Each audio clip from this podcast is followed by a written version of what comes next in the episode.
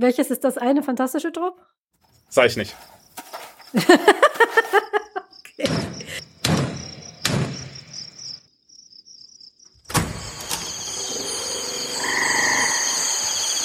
Willkommen im Tropenhaus. Wir lesen Bücher, schauen Filme, spielen Spiele und reden über alles, was uns daran auffällt. Folge 50. Das Tropenhaus Soundboard.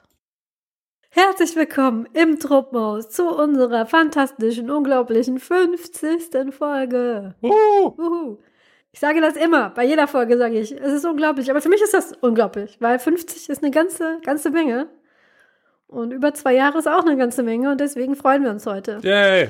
Deswegen wird diese Folge auch ein bisschen, yay, ein bisschen Meta. Wir sprechen nämlich äh, über diesen Podcast und über Tropen. Unfassbar.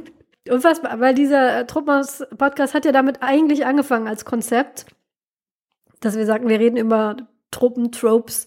Tun wir ja auch, nur nicht mehr ganz so streng, wie wir das mal ursprünglich uns gedacht haben. Bei mir ist der Paul heute und wir haben wieder, auch darüber können wir gleich reden, einige technische Hürden überwinden müssen, damit man ihn hören kann. Hallo, hallo, hört man mich, hört man mich? Du hörst mich.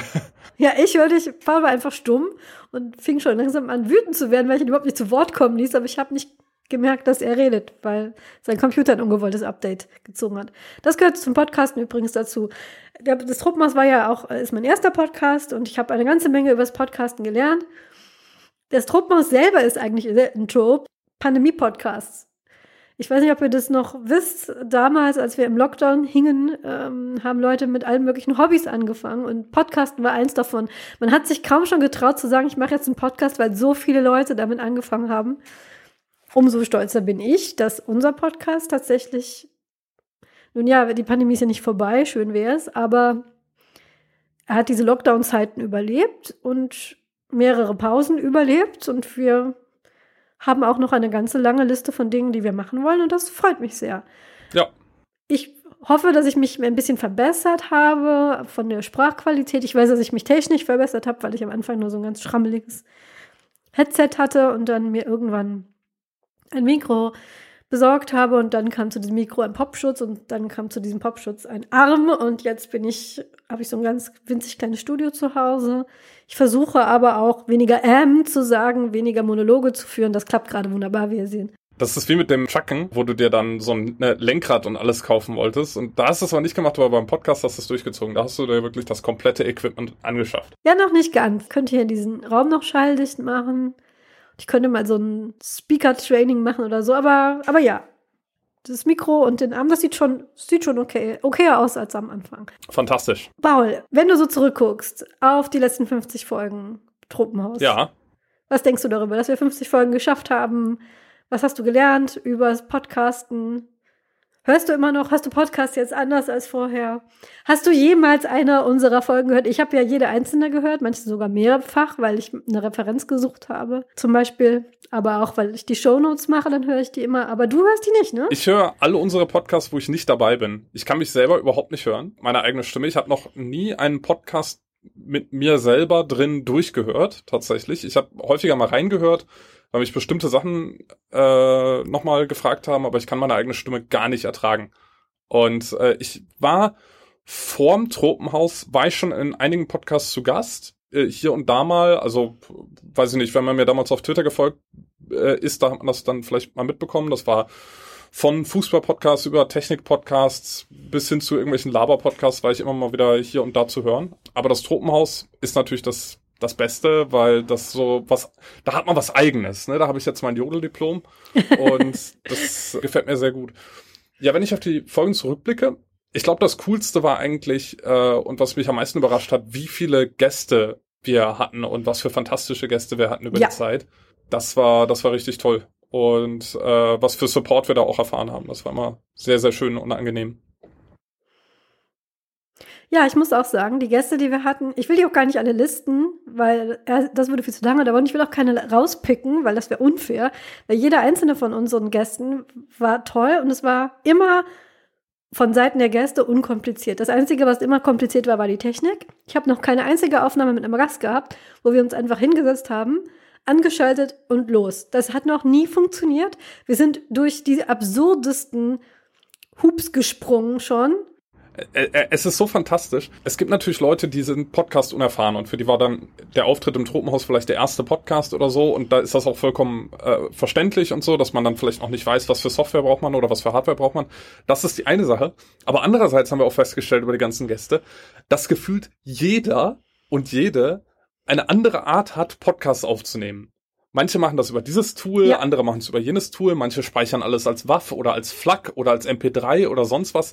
Dann schickt man es rüber über Dropbox oder über WeTransfer und äh, einige Leute nehmen alles auf einer Seite auf, so dass man dann einige Leute, äh, dass die Tonspur verloren gehen kann oder sowas. Andere nehmen, wie wir, jede Tonspur separat auf und schneiden das dann irgendwie zusammen.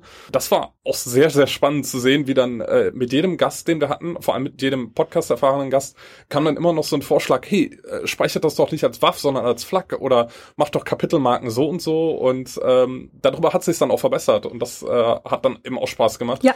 dass wir jetzt so einen Podcast haben, der immer weiter gewachsen ist und äh, alles nur durch Learning by Doing.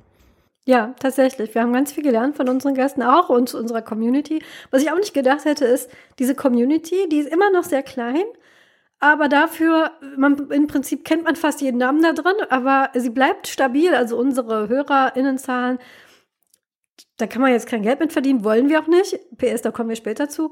Aber sie bleibt immer konstant. Irgendwie hat sich so eine kleine Community entwickelt um diesen Podcast herum, von dem wir unglaublich Support bekommen. Und das sind alles so freundliche, positive, ermutigende Menschen. Das ist wirklich immer wieder schön, dass wir wissen, ja, es ist eine kleine Community, aber es sind, wenn man, ich, wenn ich mir vorstelle, ich gehe in den Raum und da sitzen all diese Leute, da würde ich schon nervös werden. Von daher, ich, unsere Community gefällt mir und ich will auch gar nicht irgendwie jetzt Ziele setzen, mehr Reichweite, dies, das. Ich finde unsere Reichweite, wie wir sie haben, völlig in Ordnung. Und freue mich jedes Mal, wenn ich auf die Klickzahlen sehe, dass ich denke, wow, also für mich ist das viel. Für mich sind das ungefähr zehnmal so viele Leute, wie ich dachte, dass diesen Podcast überhaupt hören. Und das freut mich, wenn dann die Leute auch sagen, das kann nur eine Person sein. Hey, wegen dem Podcast habe ich mir dieses Buch von diesem AutorInnen gekauft. Und das ist jemand aus der queeren Community, die gerade totalen Support brauchen. Denke ich, wow, ein Buchverkauf wegen uns. Oder ich hatte heute total schlechte Laune und dann habe ich einen Podcast gehört und jetzt musste ich lachen. Dann denke ich, wow, da ist eine Person, die ein Tag besser geworden ist durch uns. Und das finde ich toll. Ja, das mit der Technik ist, ist wirklich jedes Mal faszinierend. Ich habe das wirklich noch nie erlebt. Immer äh, irgendwas ist, das Mikro geht nicht oder das Mikro geht mit dem Gerät nicht oder das, das Gerät, mit dem aufgenommen wird, geht dann nicht über, die, über das Gerät, mit dem wir dann übertragen müssen. Wir hatten schon die wildesten, irgendwelche uralten Headsets mussten ausgebuddelt werden, irgendwelche äh, vom Mann geborgten Zugang-Accounts für Zoom vorgekramt werden. Inzwischen gehe ich auch nicht mehr davon aus, dass wenn wir einen Gast haben, dass das funktioniert, sondern räume immer vorher mehr Zeit ein, weil ich davon ausgehe, das wird sowieso nicht klappen beim ersten Mal. Und unsere Gäste und Gästinnen sind auch so verschieden. Das mag ich daran. Wir hatten hier schon Buchautorinnen, wir hatten Leute, die äh, selber sehr erfolgreich podcasten, wir hatten Leute, die einfach nur über ihr Hobby reden wollten, Leute, die über einen Film oder ein Buch, was ihnen besonders gut gefallen hat, gesprochen haben, manche aus wissenschaftlicher Perspektive zum Beispiel, literaturwissenschaftlicher Perspektive, manchmal einfach so aus Spaß. Wir hatten hier ganz tolle Crossovers mit Leuten aus unserem Podcast-Netzwerk. Und immer fand ich, wenn ein Gast oder eine Gästin hier war, habe ich irgendwas Neues gelernt, irgendeine neue Perspektive. Und äh, Gastfolgen sind auch immer die, die mir mit am meisten Spaß gemacht haben. Das ist jetzt ein bisschen Eigenlob, sorry.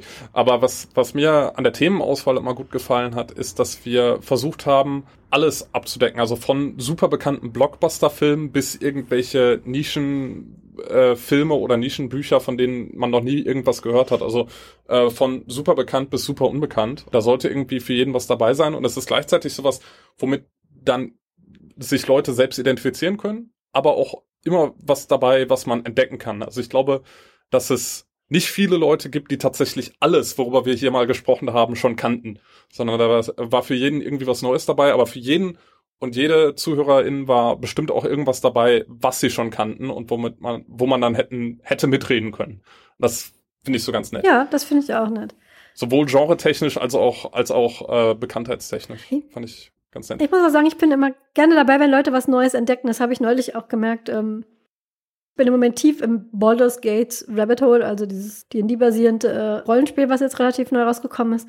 Und die Leute, die die Charaktere sprechen, die haben eine sehr hohe Aufmerksamkeit bekommen, weil die so beliebt sind, alle diese Charaktere. Und äh, es gibt ein YouTube-Video, wo diese Leute das erste Mal D&D spielen, weil die werden halt bezahlt dafür, ne, diese Charaktere, denen ihre Stimme zu verleihen. Das muss aber nichts damit zu tun haben, dass man selber diese Spiele spielt. Ne? Man wird dafür bezahlt, kriegt diese Rolle, geht dahin. Aber keiner von denen hatte ähm, vorher jemals eine D&D-Runde selber gespielt. Manche von denen gibt es auch inzwischen auf TikTok oder auf YouTube Videos, wie sie selber das Spiel spielen, wo sie dem Charakter ihre Stimme verliehen haben und man sieht, wie sie diese Freude entdecken, dieses Spiel zu spielen und das ist super witzig und auch sehr berührend manchmal mit anzusehen, wie die etwas für sich entdecken, was sie vorher noch nie gemacht haben, so aus dieser Perspektive der Fans, die sie jetzt plötzlich bekommen haben. Auch andersherum haben Leute gesagt, die das allererste Mal überhaupt in einem Podcast mitgemacht haben, dass sie da überraschend großen Spaß dran hatten. Und fast alle unsere Gäste sind entweder relativ zeitig wiedergekommen oder haben es noch vor. Und auch das freut mich. Ja, so das ist so ein bisschen die, Na die Nabelschau. Äh, Müssen wir jetzt auch nicht so weit ausweiten, es sei denn, du wolltest noch was sagen, Paul. Ja, ich kann noch zwei, zwei Sachen zum Podcast aus meiner Perspektive sagen. Das eine ist, dass es eine sehr, sehr niedrige Einri ja. Einstiegsschwelle ist zu podcasten. Also man braucht einen Computer, den ihr vermutlich habt, wenn ihr das hört. Oder äh, im schlimmsten Fall reicht sogar ein Smartphone oder ein iPad oder sowas.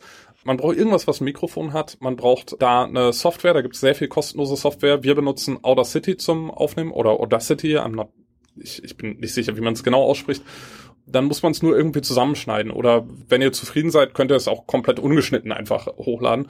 Und äh, zum Podcast-Hosting gibt es, wenn ihr einfach nur Podcast, Free Podcast Hosting googelt, findet ihr auch hunderte Seiten, wo man es hochladen kann, wo es sehr einfach und intuitiv ist, äh, das zu vertreiben. Also äh, das finde ich ist eine schöne Sache. Es ist einerseits, es ist so Fluch und Segen. Ja. Ne? Deswegen gibt es auch so unglaublich viele Podcasts mit, mit Leuten, die noch weniger zu sagen haben als wir.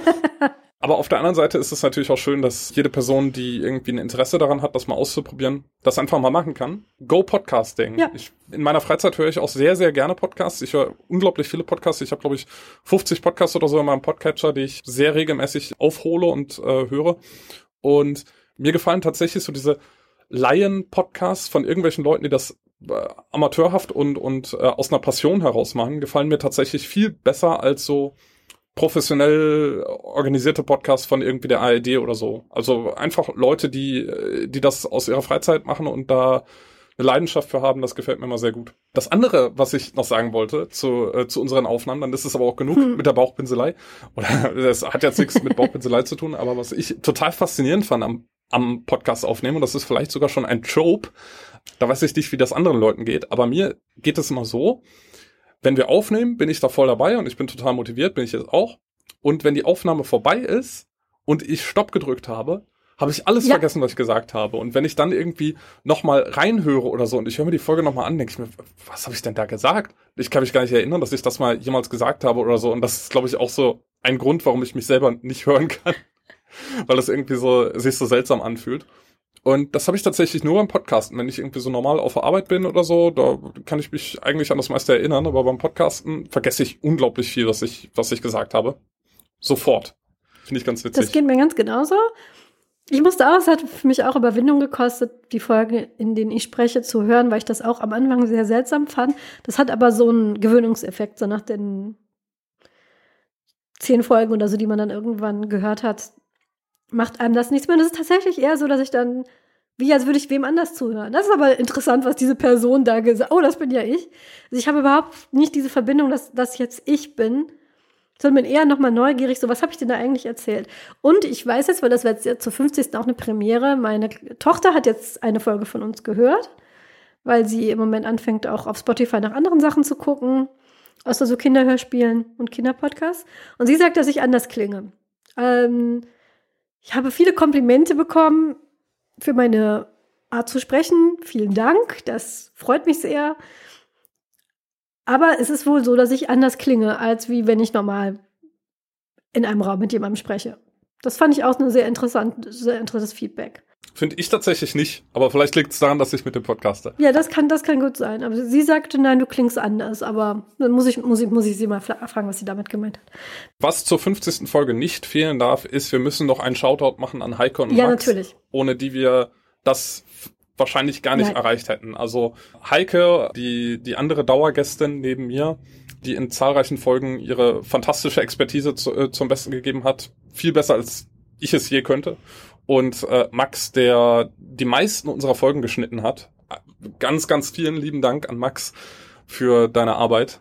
Das müssen wir noch loswerden, bevor wir genau. ins Hauptthema starten. Das Truppenhaus, das sind vier Leute, auch wenn man meistens zwei davon hört, aber die Idee kam ja auch von Heike und mir.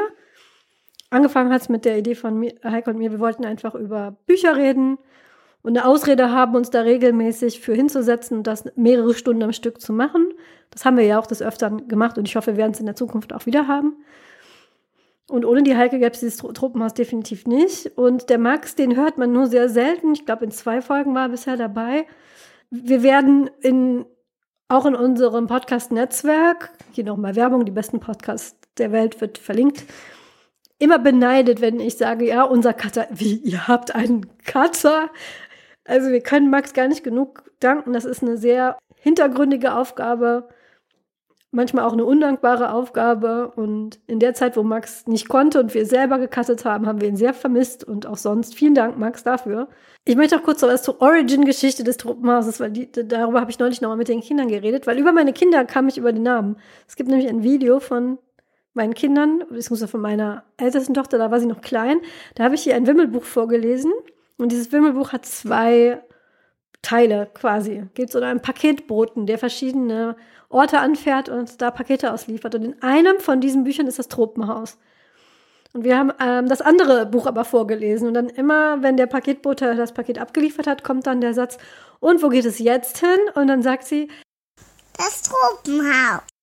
Das Tropenhaus. Aber es war immer irgendwas anderes. Und irgendwie nach dem dritten oder vierten Mal klingt es so ein bisschen verzweifelt. Das Tropenhaus. Dieses Video hat bei mir auf der Facebook-Seite eine hohe Beliebtheit bekommen. Und daher haben wir, äh, musste ich, als wir dann darüber geredet haben, worüber wollen wir in diesem Podcast denn sprechen?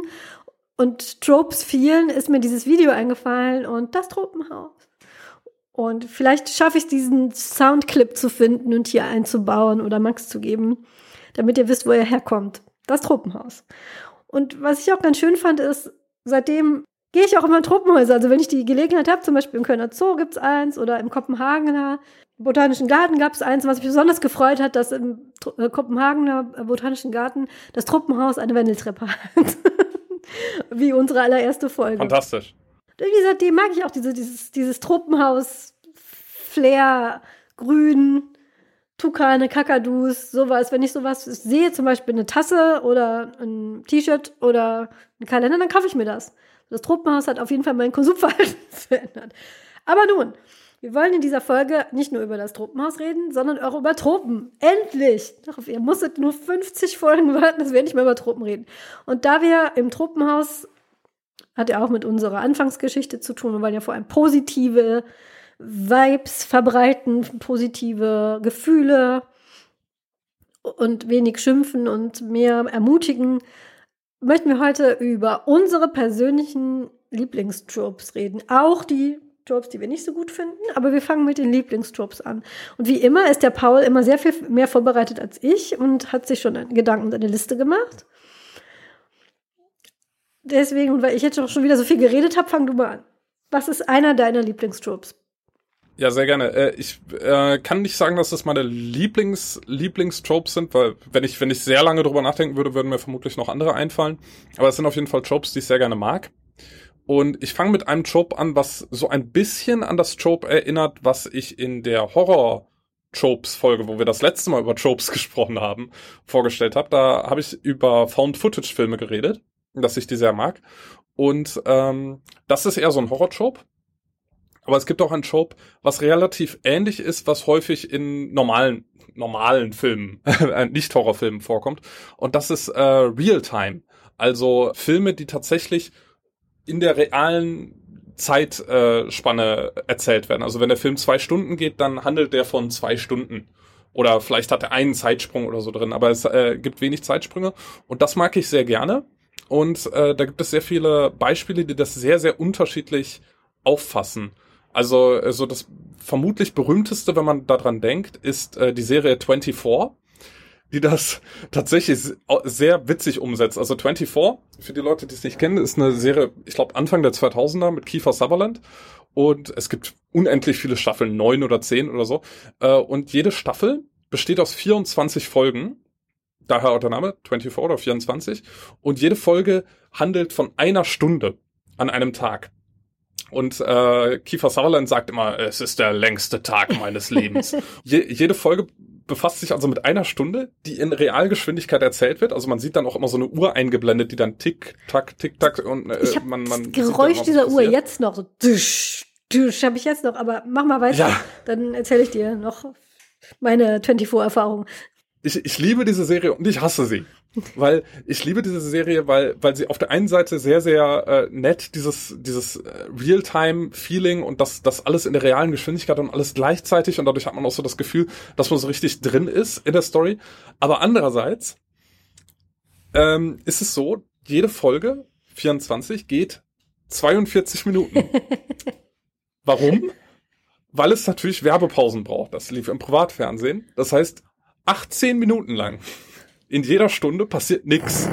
Da geht Kiefer Sutherland aufs Klo, ich weiß es nicht, äh, und äh, oder oder holt sich neues äh, Bier aus dem Kühlschrank. Aber und und äh, ich ich hatte das mal auf DVD gekauft und hab's mir angeschaut diese Folgen und das ist so witzig, wie dann teilweise da so ein Zeitsprung drin ist und es ist einfach nur Kiefer Sutherland geht eine Treppe hoch und dann ist ein Zeitsprung von irgendwie fünf Minuten und dann kommt er oben an der Treppe an und ich denke mir so Junge Junge, dass du jetzt hier fünf Minuten für dieses kleine, relativ kleine Treppenhaus gebraucht hast, äh, würde ich aber mal zum Arzt gehen. Und ähm, es, äh, also es, äh, es, sobald man es mit diesem Bewusstsein schaut, wird diese Serie so, so witzig einfach. Und ähm, natürlich ist es auch kompletter Humbug, dass immer genau zur vollen Stunde ein Cliffhanger ist. Also das ist mal ein getimed, durchgetakteter Tag, wo dann immer genau zur vollen Stunde ein Cliffhanger ist, der dann genau äh, eine Minute später aufgelöst wird. Ja, ähm, das fiel mir so als erstes ein, Realtime. Ich kann gleich noch ein paar andere Beispiele geben, aber Angela, wie, wie findest du denn 24? Du wirst es bereuen, das erwähnt zu haben, weil ich kann jetzt hier Oma erzählt vom Krieg loslegen. 24 kam nämlich raus 2001, Freunde der Nacht, 2001. 22 Jahre ist das her. Und ihr könnt euch überhaupt nicht vorstellen, wie anders das war damals, wenn ihr da nicht, naja, gelebt oder eben an, Erwachs an Erwachsene gerichtete Popkultur partizipiert habt, wenn ihr da also noch ein Kind wart oder so. Oder noch sehr klein wenn ihr euch das jetzt so vorstellt, diese Serie, und ja, ne, dann hat man das so geguckt, äh, hat das so runtergeminscht. Oh, oh, oh, nein, nein, nein. 2001 gab es noch kein Netflix. 2001 konnte man froh sein, wenn man gerade mal funktionierendes Internet zu Hause hatte und das nicht übers Modem mehr war. Leute, die ein bisschen Kohle hatten, hatten dann äh, LAN und einen Vertrag, wo man eben eine Flatrate hatte. Aber da wurden keine Filme drüber geguckt, das hätte Bandbreite gefressen.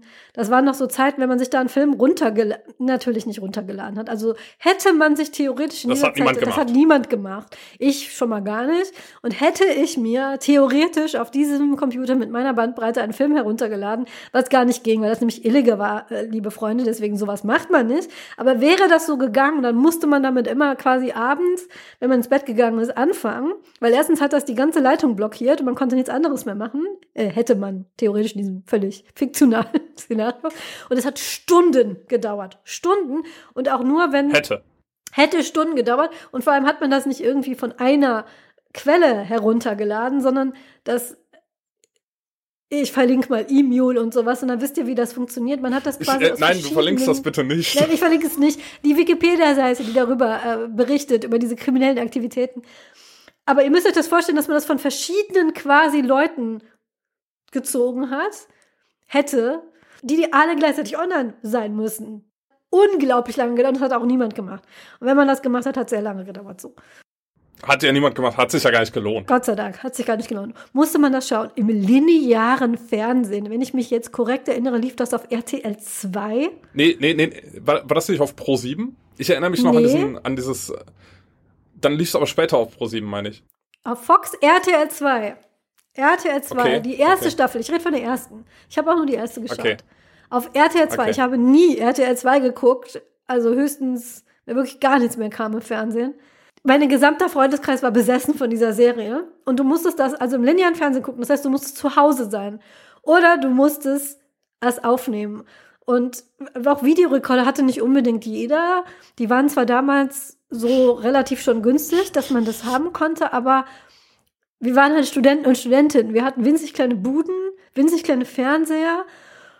Und das war hattet wirklich so, dass nix. man, wir hatten nichts, dass das dann so war, hey, sag mal, hast du vielleicht 17.30 Uhr bis 18.30 Uhr, weil die Folgen hießen alle nach Stunden.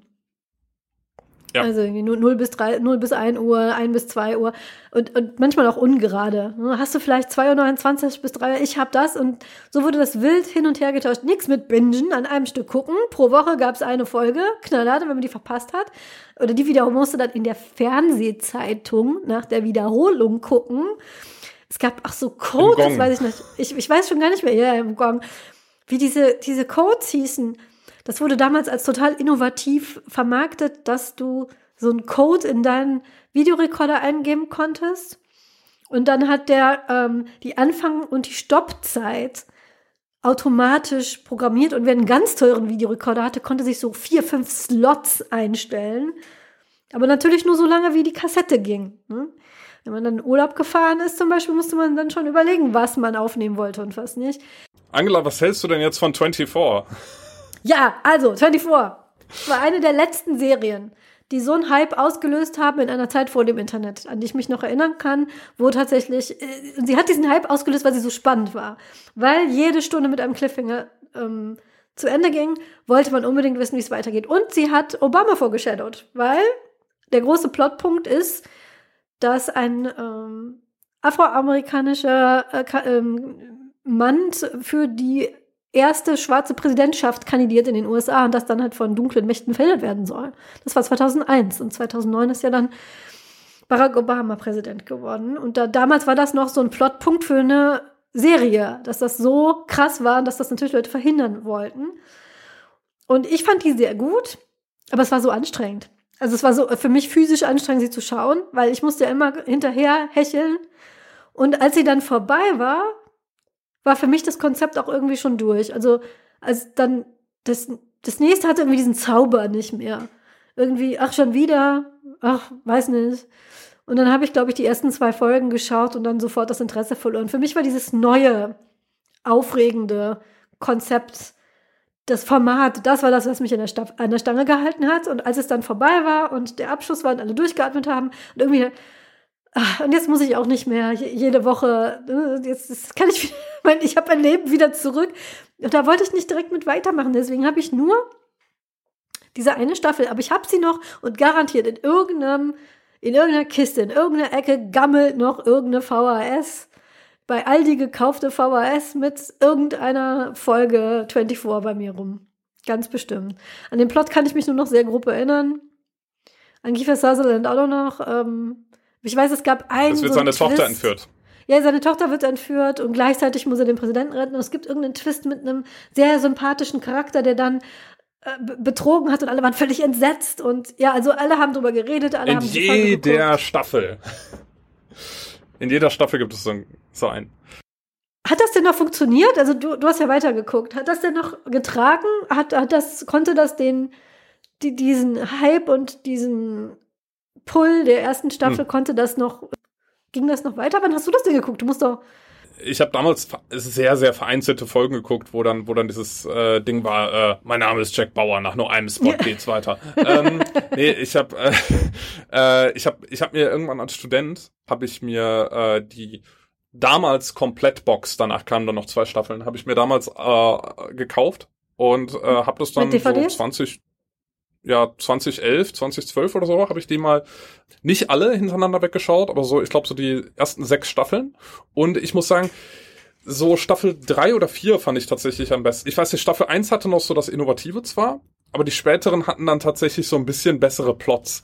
Die späteren hatten dann auch ein bisschen bessere Action. Die ersten zwei Staffeln hatten so, hatten so, äh, äh, womit wir zu einem anderen Trope kommen. Haha, jetzt kann ich nämlich clevere Überleitung machen zu einem, zu einem Hass-Trope von mir. die hatten, die hatten so diese Krankheit, dass du ja davon ausgehen muss, weil es ja im linearen Fernsehen lief, dass man eine Folge verpasst hat. Und deswegen war immer nach der Auflösung des Cliffhangers musste erstmal so zwei, drei Minuten erstmal wieder established werden, worum geht's ja eigentlich? Und äh, da, das, das, daran haben diese Folgen alle gekrankt, dass dann immer so war, ja, äh, irgendein ein Charakter muss sagen, hier, das ist Jack Bauer und dessen Tochter ist ja entführt und deswegen sind wir jetzt hier gerade auf dem Einsatz und so. Und das ist also irgendwie so ein bisschen komisch, wenn du, äh, wenn du das so hintereinander wegbingst und das wird dir dann halt alle 40 Minuten erzählt, weil damals gab es noch nicht so, obwohl, doch, es gab dieses äh, zuvor bei 24, ja, ja, äh, Previously on 24, das gab's schon. Ja, ja. Aber, aber trotzdem werden irgendwie so bestimmte Plotpunkte dann immer noch mal wieder erwähnt und das ist dann so ein bisschen, war so ein bisschen seltsam. Es ist dann natürlich sinnvoll, wenn das, wenn man eine Folge pro Woche guckt. Aber zum Hintereinander wegschauen, da ist es dann eher äh, witzig tatsächlich, weil es dann, weil es dann so ein bisschen in so dieses äh, cringige rein reingeht und äh, man man sich dann halt wirklich die Fragen stellt, wann schläft der Mann eigentlich? Weil es äh, es wäre halt witzig, wenn er irgendwie so nach 18 Stunden dauerhaft wach und dauerhaft in Action irgendwie mal so ein bisschen Schlafentzugserscheinungen hat, vor allem weil alle Charaktere da die ganze Zeit ununterbrochen wach sind, man da aber nichts merkt. Mein Hasstrope ist, äh, dass man die, äh, dass man, dass man in der nächsten Folge oder im, im nächsten Buch, zum Beispiel im nächsten Buch von der Serie, über die wir nicht sprechen, da ist es ja auch so, dass in den ersten zwei, drei Büchern immer noch mal gesagt wird, hier, das ist übrigens ein Junge und der kann zaubern und da gibt es diese Schule und so und das muss man dann natürlich immer noch mal auf den ersten zwei, drei Seiten wiederholen, weil man das ja als Leser nicht weiß. Und das finde ich immer sehr, sehr anstrengend, weil ich mir denke, Leute, kauft doch einfach das erste Buch und fangt von Anfang an an also nicht jetzt dieses Buch, aber so, wenn ihr eine, wenn ihr eine Serie verfolgt, so dass ihr da nicht immer äh, wieder eingeführt werden muss, weil das finde ich dann als jemand, der mit der Serie vertraut bin, finde ich das dann so ein bisschen nervig. Ehrlich Exposition gesagt. ist das äh, hast Ex Exposition. Danke. Genau. Expo äh, ja, äh, Exposition an sich ist ja okay, nur so dieses, dass man, dass man jede Folge oder was auch immer von einer Serie dann immer wieder dieselbe Exposition braucht, das finde ich ein bisschen blöd. As You Know ist zum Beispiel ähm, so ein Trope. Oder Ex äh, ja. Intro Dump. Da ist es. Intro Dump ist das. Ja, genau. Genau. genau intro dump is a, is a type of info, info dump specific to a large ensemble show in which hordes of characters introduced and immediately all referred to by name. Das äh, ist unter anderem. Das ist Jack Bauer, dessen Tochter entführt wurde und so weiter. Verlinken wir natürlich alles hier drunter. Jetzt haben wir, äh, können, haben wir eigentlich eine Folge über 24 gemacht. Ich wollte genau. über Realtime reden. Was fällt genau. dir denn zu Realtime ein? Ich wollte noch ein bisschen was zu dem Job Realtime sagen. Der, den mag ich nämlich auch eigentlich ganz gerne. Ähm, mir fällt jetzt auch keine, keine Serie an, die das durchgezogen hat, aber es gibt Realtime-Folgen. Zum Beispiel von Brooklyn Nine-Nine, Ticking Clocks. Da wird eine Lasagne in die Mikrowelle gepackt und dann ähm, laufen 20 Minuten ab. Es gibt eine Buffy the Vampire Folge Conversations with Dead People, die in Realtime abläuft. Ähm, Doctor Who gibt es ganz viele Folgen, da halte ich mich aber raus, weil ich kenne mich mit Doctor Who nicht aus. Das ist ja eh so, so timey-wimey-Zeugs. Da müsste mal jemand drüber reden, der sich da besser mit auskennt. Bei Filmen muss ich jetzt selber gucken. Es gibt bestimmt einen Film und es gibt bestimmt mehrere Filme, die ich auch gesehen habe. Ich, ich, kann, dir, ich kann dir gleich mehrere nennen. Weil äh, 24 ist nicht der Grund, warum ich das Trope liebe. 24 ist nur so ein, so ein sehr plakatives Beispiel. Einige meiner Lieblingsfilme sind tatsächlich Realtime. Also äh, ich habe schon mal erwähnt in einer älteren Folge, da haben wir über Zeitreisen, glaube ich, gesprochen, habe ich mhm. 1114 erwähnt. Ah ja, ja. Das mhm. ist ein Film, wo der ist nicht wirklich Realtime, aber nahezu. Also äh, in dem Film geht es darum, dass äh, fünf verschiedene Charaktere in einer Stadt leben und all diese Charaktere haben eine eigenständige Story, aber diese Stories laufen genau um 23.14 Uhr, 11.14 zusammen. Und ähm, der Film wird eben fünfmal erzählt und zwar nahezu in Realtime. Es geht immer, der erste Film fängt um äh, äh, 23.14 Uhr an und erzählt von da, ich glaube, 15 Minuten lang. Der zweite Film fängt ein bisschen früher an. Dann immer ein bisschen früher und dann immer 15 Minuten erzählen. Nahezu Realtime. Also es gibt so ein paar Sachen, die sind dann vielleicht beschleunigt oder geschnitten, aber im Grunde läuft die, läuft die Zeit in Echtzeit. Und äh, man hat auch so ein paar Referenzen. Zum Beispiel hört man immer wieder die Kirchturmuhr äh, läuten und weiß dann, wie spät es jetzt gerade ist. Und äh, der letzte Film endet eben um 23.14 Uhr. Und das finde ich sehr, sehr gut gemacht. Passt nicht hundertprozentig ins, ins Trope, aber äh, kommt sehr nah dran. Und ein anderer Film, der äh, auch Realtime ist und der ist tatsächlich echt, echt Realtime, ist äh, Victoria. Das ist ein deutscher Film, der äh, ohne Schnitt auskommt und einfach nur von 2 Uhr nachts, ich glaube bis 4 Uhr nachts oder so gedreht wurde in Berlin und äh, die Geschichte einer jungen Frau in Berlin äh, erzählt. Sehr, sehr, sehr, sehr gut. Und Realtime ist eines von mehreren Elementen, die den Film wahnsinnig stark machen und ähm, sehr, sehr sehenswert. Aber ich äh, will da jetzt gar nicht zu viel drüber erzählen. Cocktail für eine Leiche fällt mir da ein, weil der auch, also der Alfred Hitchcock Klassik, Klassiker, ähm, Rope auf Englisch, Cocktail für eine Leiche auf Deutsch, der wurde nämlich auch in einem in einem Take gefilmt, was besonders bemerkenswert ist, da damals die Filmrollen noch sehr kurz waren und sie mittendrin die Filmrolle austauschen mussten. Das haben sie dann erledigt, indem sie, ich mich jetzt richtig erinnere, geht, geht, geht glaube ich, die, die öffnen irgendwas und das verdeckt eine Truhe oder so, und das verdeckt ganz kurz die Kamera. In der Zeit wechseln sie ganz schnell die Filmrollen. Das finde ich immer sehr bemerkenswert, weil das natürlich auch heißt, dass es jedes Mal, wenn jemand einen Fehler macht, muss man neu anfangen. Ähm, auch auf jeden Fall ein Film, den ich sehr empfehlen kann, gerade weil es das ist halt ein Klassiker der Filmgeschichte. Äh, Lola Rent, an den ich gestern erst denken musste, ist auch in Realtime 20, jeweils 20 Minuten weil sie 20 Minuten Zeit hat, um irgendwo äh, hinzulaufen. Da musste ich gestern dran denken, weil ich den in einem, ich war gestern in einem sehr, sehr kleinen Kino und habe da äh, Haunting in Venice geschaut. In so einem Clubkino mit so Plüschsesseln und Bücherregalen und äh, Getränke am Tisch. Das war sehr fancy. Und da muss ich da denken, dass ich Lola Rent damals in Berlin im Kino gesehen habe. Ich kam aus so einer kleinen Stadt und dachte, wow, jetzt geht's in den die Großstadt in das riesige Kino. Aber es war ein winzig, winzig kleines Kino mit so 20 Sitzen. Da habe ich Lola Rent geguckt. Aber auch inzwischen ein Klassiker, den man auf jeden Fall anschauen sollte. Einer der wenigen deutschen Filme, die so international auch herausgestochen haben und das auch aus äh, durchaus verdient. Neben Victoria. Also Victoria und Lola Rent könnt ihr euch gerne mal im Zuge eines deutschen Filme, für die wir uns nicht schämen müssen, ähm, Filmabends anschauen. Und Titanic, darüber haben wir eine ganze Folge gemacht, die verlinken wir hier natürlich auch. Titanic wird ab dem Zeitpunkt, Achtung Spoiler, wo das Schiff den Eisberg trifft. Was? Ja, die Zeit, die das Schiff braucht, um zu sinken, was ich immer noch sehr bemerkenswert finde, weil es kommt einem viel länger und auch viel kürzer vor, als es dann wirklich ist. Man merkt eigentlich, wenn man immer so liest, so das Schiff brauchte so und so viel Zeit, um zu sinken, dann denkt man, wow, das ist ja nichts. Aber wie viel da in der Zeit passieren kann, ist schon sehr erstaunlich. Es waren 84 Jahre.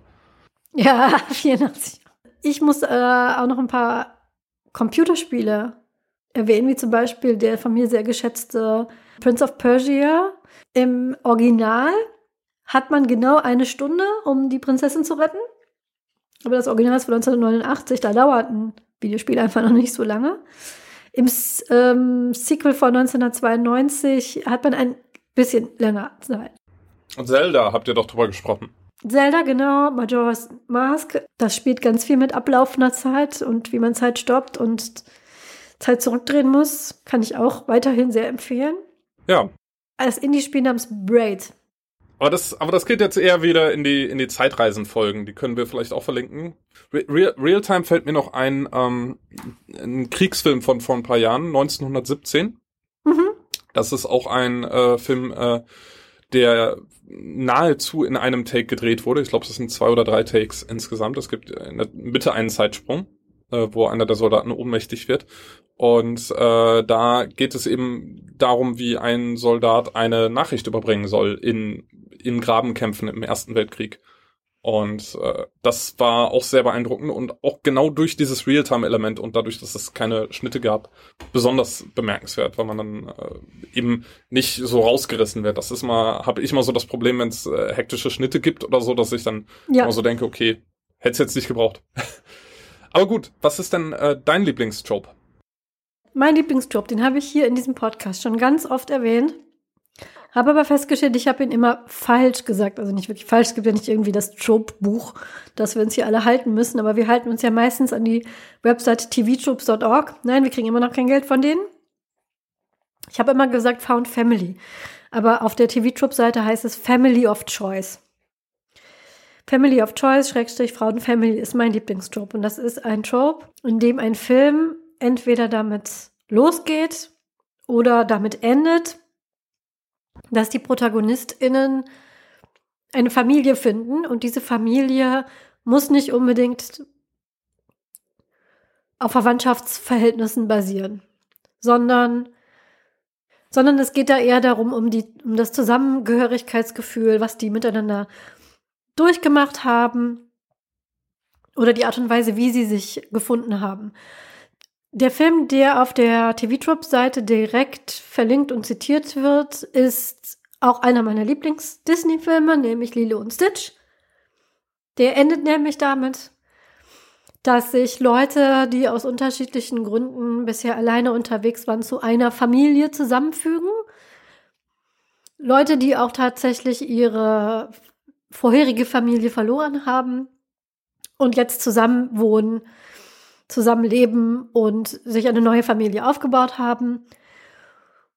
Und eigentlich fast alle Serien und alle Filme, alle Bücher, die ich gelesen habe, die sich mit diesem Trope auseinandersetzen, gehören mit zu meinen Favoriten. Ich erwähne ja in diesem Podcast auch öfter die Bücher von Becky Chambers, die Science-Fiction-Bücher aus dem Wayfarer-Universum und in dem findet sich eigentlich in, ich glaube, in jedem Buch dieser Trope. Da geht es um Leute, die ähm, zum Beispiel in ihrer, in der Raumschiff-Crew eine neue Familie finden oder die äh, aus irgendwelchen Gründen weg müssen da, wo sie herkommen und dann eine neue Familie finden. Und klar, das ist ein Job, was mich persönlich halt auch betrifft, weil ich eben ein Adoptivkind bin und eben damit aufgewachsen bin, dass Familie mehr heißt als in Anführungszeichen nur Verwandtschaft. Und dass da andere Sachen wichtiger sind als jetzt die genetischen Komponenten in eurem Körper, wer mit euch verwandt ist und wer nicht. Weil ich ja selber quasi eine Found Family habe. Das, wir sagen immer so aus Scherz, wir sind im Prinzip vier Leute, die sich zufällig getroffen haben. Und so ist das dann ja auch. Bücherfilme, die sowas sehr überzeugend ähm, rüberkommen lassen, die, die mag ich immer gerne. Das gibt so ein, so ein positives Gefühl, diese, der Zusammenhalt, dass man sich seine Familie auch selber aussuchen kann, in gewisser Weise ist ja auch eine hoffnungsvolle Aussicht für Menschen, die zum Beispiel mit ihrer Familie gebrochen haben oder deren Familie sie verstoßen haben. Das macht ja solchen Leuten dann Mut zu wissen, ich kann trotzdem eine Familie haben, denn mich, wie ich Familie definiere, das ist ja mir überlassen und den Leuten in dieser Familie. Bin jetzt aber gerade auf TV-Troops gegangen, um noch ein paar mehr Beispiele dafür aufzulisten. Was mir direkt hervorsticht, ist Knives Out, den ich sehr empfehlen kann. Der erste, der sich mit diesem Trope auseinandersetzt, weil da geht es um die um Erbschaft und wie sich die echte Familie quasi gegenseitig die Messer in den Rücken rammt. Kann ich sehr empfehlen. Mehr sage ich dazu nicht, weil sonst wird er gespoilt und der ist ja doch, äh, doch noch recht neu-ish. Das Sequel kann ich auch empfehlen, das Knives Out Sequel, da ist es ein bisschen anders, da geht es nicht so ganz um Familie. Äh, was, was Bücher angeht, sind die Hunger Games zum Beispiel ganz vorne dabei. Auch da, ich muss immer so aufpassen, weil das ganz oft mit Spoilern verbunden ist. Okay, Hunger Games ist jetzt auch schon eine ganze Weile, eine ganze Weile raus. Ähm, aber trotzdem möchte ich euch das ja nicht verderben. Also äh, Found Family ist leider ein Trope, der sehr oft mit dem Ende von Sachen verbunden ist, mit dem Ende von Serien auch, mit dem Ende von Filmen. Daher will ich jetzt gar nicht so viele Sachen auflisten, weil ich die euch ja nicht verderben will, weil ich gerade finde, der Weg zu diesem Trope hin ist ja der schöne. Wenn dann am Schluss die Protagonisten diese neue Familie gefunden haben. Weil eine Serie, die schon so alt ist, dass ich hoffe, dass ich sie spoilern kann, ist es äh, Star Trek Next Generation wo der etwas distanzierte Captain Picard, der immer betont hat, dass er außer professionellen Beziehungen mit seiner Crew eigentlich nichts zu tun haben will, in der allerletzten Folge sich hinsetzt und mit den Poker spielt. Das ist für mich auch so ein Found Family Moment. Weil sich ja auch oft so Crews von Schiffen auch als Familie sehen. Ähm, was ich nicht möchte, was ich ganz schlimm finde, ist, wenn man sich im Arbeitsumfeld als wir sind eine große glückliche Familie bezeichnet. Nein, das meine ich damit nicht. Das ist ganz schrecklich und falsch. Und wir verkaufen Träume. Ja, wir verkaufen Träume. Das hatten wir in der Barbie-Folge. Und das meine ich nicht damit, liebe, liebe Corporate. Nein, das, das nicht. Das bitte nicht. Auch wenn es, wie zum Beispiel Brooklyn 99, haben wir ja heute auch schon mal zitiert, auch Serien gibt, wo Leute in ihrem Arbeitsumfeld dann sagen, das ist meine Familie. Aber ich finde, das sind immer so Arbeitsumfelder, wo das dann auch gerechtfertigt ist. zum Beispiel auch so, so eine Arztcrew oder so, die da zusammen Menschen rettet. Da hat man ja schon so ein bisschen mehr familiäres Gefühl als, keine Ahnung, wenn man im Büro nebeneinander sitzt und Versicherungen verkauft. Also, das ist einer meiner Lieblingstropes. Ähm, mir fällt zu, zu Found Family oder Family of Choice selbst tatsächlich wenig ein, aber es gibt so zwei, ich sag mal, gegenteilige Tropes dazu, mm, die ich beide nicht mag. Also ich finde, ich finde, äh, hat mit Family of Choice jetzt weder eine positive noch eine negative Verbindung, aber es gibt äh, einerseits so dieses Trope, ich weiß jetzt nicht, wie es, wie es auf TV-Tropes heißt, kannst du mir ja gleich sagen. Äh, es gibt einerseits so dieses Trope, äh, Familie ist, äh, ist das Beste. Äh, und äh, es gibt nichts, was über Familie geht ja, und Familie ist das Wichtigste. Und äh, das finde ich insofern so ein bisschen nervig, weil es eben viele Menschen gibt, die keine gute Beziehung zu ihrer Familie haben und es nicht deren Schuld ist, dass sie keine gute Fam Familienbeziehung haben. Und ähm, genau diese, diese Filme oder, oder was auch immer dann eben in genau diese Wunde wieder reinstechen. Und ich mich frage, ja, weiß ich nicht, warum muss man das jetzt so betonen? Also wenn äh, entweder ich habe eine gute Beziehung zu meiner Familie oder eben nicht, hab Glück gehabt oder hab nicht Glück. Und ähm, das finde ich dann so ein bisschen komisch und da geht das dann so, äh, für, für mich ist das so ein bisschen wie so dieses Betonen des traditionellen Familienbildes oder so, wo dann eben auch so dieser Zusammenhalt ja, genau. äh, und bla bla bla, obwohl ähm, das dann tatsächlich mehr auf Zufall beruht als äh, Leute, die sich eben aussuchen, mit wem sie was zu tun haben oder eben nicht. Das ist so das eine und das andere, was so, so, so ein bisschen vielleicht in die Richtung geht, das jetzt auch nicht so direkt, das sind so diese, äh, diese Filme, die am Ende des Films, die da meistens eine männliche und eine Haupt, äh, weibliche Hauptrolle äh, haben und die dann am Ende romantisch zusammenkommen müssen. Und äh, was aber nichts mit der Filmhandlung oder so zu tun hat, sondern die dann am Ende noch irgendwie äh, äh, sich dann küssen oder irgendwie zusammenkommen oder so. Und äh, wo ich mir denke, nee, es ist eigentlich eine viel spannendere und mutigere Entscheidung, wenn diese Leute dann einfach Freunde bleiben oder professionell zusammenarbeiten oder so und sich da eben nicht irgendwie noch was draus entwickeln muss, sondern dass man dann äh, da eher auf äh, den, den, den Film und das, was während der Handlung passiert ist, dann eben als ein schönes Abenteuer sehen muss, wo dann nicht das Ziel sein muss am Ende, dass man eine romantische Beziehung hat, weil das dann eben auch verklärt, wie solche romantischen Beziehungen in der Realität funktionieren. Eben nicht, dass man die Welt gemeinsam rettet, sondern eher dann durch so zufällige Sachen. Ja, und deswegen mag ich ja dieses äh, Found Family Trope als genau als Gegenstück zu genau das, nämlich das ist eben nicht, ähm, weil man eine Gruppe Menschen zusammenwürfelt, das höchste Gut daran nicht ist, dass die entweder sich gegenseitig heiraten und ganz viele Kinder in die Welt setzen oder eben, dass die äh, in einer romantischen Beziehung zueinander stehen müssen, sondern dass die einfach zusammenleben können und zusammen glücklich werden können, ohne diese Kernfamilienaspekte oder die romantische Beziehung, dass es mehr äh, in zwischenmenschlichen Interaktionen gibt als diese beiden Sachen.